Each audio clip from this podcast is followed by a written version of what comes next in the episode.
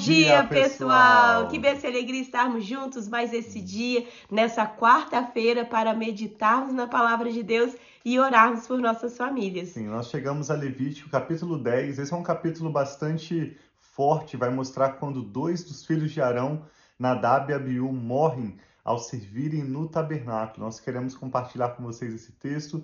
Nós temos várias lições, várias aplicações desse texto para as nossas próprias vidas, no nosso relacionamento com o Senhor e também queremos, ao final dessa leitura, orar pelas nossas famílias, concordar com os seus motivos de oração. Sim, e o principal que nós podemos ver nesse texto é sobre o temor do Senhor, de como nós nos portamos diante de Deus. Por mais que nós sabemos que Deus ele é tão amoroso, gracioso, paciente conosco, nós precisamos sempre ter a honra, o respeito e ter o temor do Senhor. Então vamos orar pedindo para que o Senhor fale conosco o que ele tem a nos ensinar através dessas histórias que nós vamos ler hoje. Isso que é um relato sobre o que aconteceu com o povo de Israel.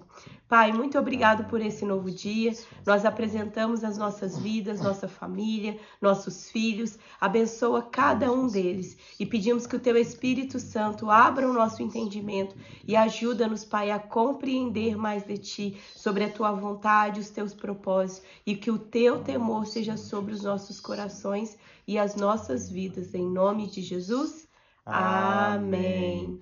Antes de nós fazermos esse texto, eu gostaria apenas de compartilhar algumas perguntas para nós estarmos considerando à medida em que nós lemos esse texto que vamos ler hoje, que é Levítico capítulo 10. A Bíblia fala em Romanos capítulo 10, capítulo 11 também, escritos pelo apóstolo Paulo, que nós devemos considerar a bondade e a severidade de Deus. Quando ele conversa sobre a eleição de Israel e a salvação também vindo para os gentios, a palavra de Deus é muito clara ao nos mostrar que Deus na sua essência, o seu caráter, um dos seus atributos é que ele é bom, a sua misericórdia dura para sempre. E nessa bondade está também a justiça, a severidade de Deus. Então, à medida em que nós lemos esse texto em que fala sobre a morte de Nadab e Abiú, vamos refletir o que significa esse fogo profano que nós vamos ver que Nadab e Abiú trouxeram diante da presença do Senhor. O que será que eles estavam fazendo? Que tipo de sacrifício, de oferta era essa? que a Bíblia chama de fogo profano. Em seguida, nós vemos que Arão fala, ou melhor, Deus fala com Arão, o pai desses dois homens, sobre nunca beberem bebida alcoólica antes de entrarem no tabernáculo para ministrarem. Não existe nesse texto uma proibição ao uso de bebida alcoólica, mas o Senhor fala claramente, depois de tantas vezes falando com Moisés, nós vamos ver nesse texto que Deus fala com o próprio Arão: não bebam bebida alcoólica antes de entrar no tabernáculo para ministrarem. Também chama a sua atenção para a percepção ops, que Moisés e Arão tiveram. Nós vamos perceber que tanto Moisés quanto Arão tiveram duas percepções diferentes desse acontecimento. Esse é um texto muito interessante, bem curtinho, mas tem muitas lições para nós. Nós queremos compartilhar com vocês então. Levítico, com o capítulo 10, começa dizendo assim: Nadab e Abiú, filhos de Arão, pegaram cada um seu incensário nos quais acenderam fogo, acrescentaram incenso e trouxeram fogo profano perante Deus. Que se tivessem sido, sem que tivessem sido autorizados. Então saiu fogo da presença do Senhor e os consumiu, e morreram perante o Senhor. Moisés disse a Arão: Foi isto que o Senhor disse: Aos que de mim se aproximam, santo me mostrarei. À vista de todo o povo, glorificado serei. Então imagine esse contexto, logo após a morte de Nadab e Abiú, Moisés se aproxima de Arão, o pai daqueles rapazes, e diz uma palavra do Senhor: Aos que de mim se aproximam, santo me mostrarei. E à vista de todo o povo, glorificado serei. Arão, porém, ficou em silêncio. Então Moisés chamou Misael e Eusafã, filhos de Uziel, tio de Arão, e lhes disse: Venham cá, tirem os seus primos da frente do santuário e levem-nos para fora do acampamento. Eles foram e, e os puxaram pelas túnicas para fora do acampamento, conforme Moisés tinha ordenado. Então Moisés disse a Arão: e a seus filhos Eleazar e Itamar. Esses são os outros dois filhos de Arão, dos quatro, dois permaneceram vivos, Eleazar e e Itamar. E Moisés falou a Arão, Eleazar e Itamar: Não andem descabelados, nem rasguem as suas roupas em sinal de luto, senão vocês morrerão, e a ira do Senhor cairá sobre toda a comunidade. Mas os seus parentes e toda a nação de Israel poderão chorar por aqueles que o Senhor destruiu pelo fogo. Não saiam da tenda, da entrada da tenda do encontro, senão vocês morrerão porquanto o óleo da unção do Senhor está sobre vocês. E eles fizeram conforme Moisés tinha ordenado. E aqui chega quando Deus fala para Arão, que o Tiago estava comentando sobre a situação de não beber vinho. Ele não fala específico sobre a bebida alcoólica, mas o vinho, que nós sabemos que representa essa bebida alcoólica. Depois o Senhor disse a Arão: Você e seus filhos não devem beber vinho, nem outra bebida fermentada antes de entrar na tenda do encontro, senão vocês morrerão. É um decreto perpétuo para suas gerações. Então, isso não se aplica somente nesse tempo, mas fala que é um decreto perpétuo para suas gerações sobre o vinho e as bebidas fermentadas, representando as bebidas alcoólicas.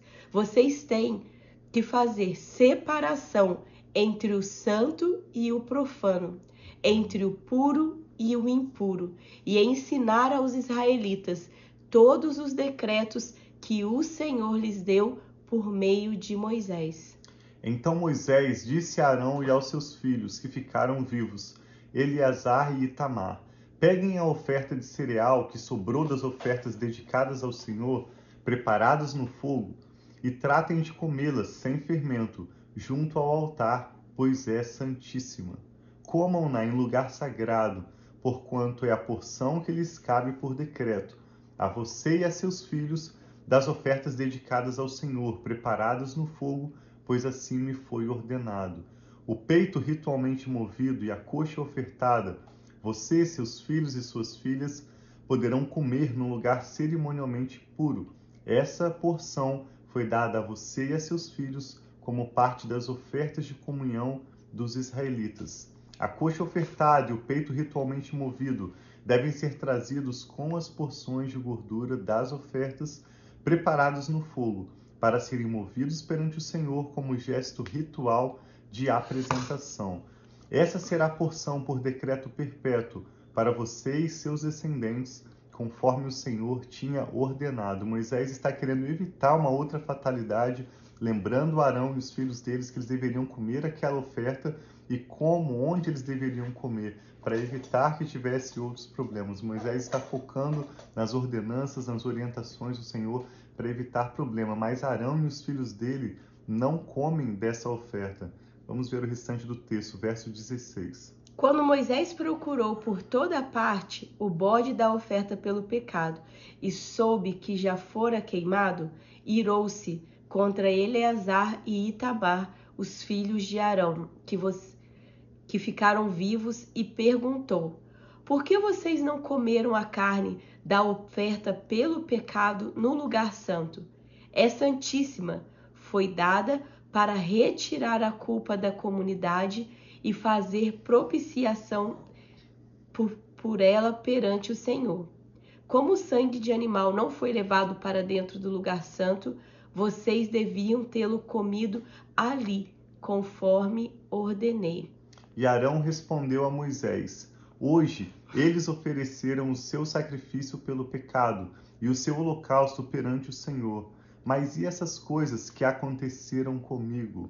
Será que teria agradado ao Senhor se eu tivesse comido a oferta pelo pecado hoje? Essa explicação foi satisfatória para Moisés. Esse é um texto de Levítico 10 que convém, se você deseja reler e ver as aplicações, os princípios que encontramos neste texto, especialmente destaca para nós, como a Rafa disse, o chamado para nós temermos o Senhor, estarmos atentos às prioridades do Espírito Santo, às palavras que ele tem nos dado, mas ele também nos mostra que mais do que as ordenanças que devem ser obedecidas a riscas como leis, ela também tem a ver com o coração de Deus. Mesmo nesse final do texto, quando nós vemos que Arão e os filhos dele não comeram da oferta que eles supostamente deveriam ter comido, Moisés ficou satisfeito com a resposta deles, entendendo que o Senhor considerou o momento em que Arão estava passando. Após a morte de seus dois filhos, Arão estava em luto pelos seus filhos. Tudo indica que ele e seus filhos que ficaram vivos não comeram naquele dia.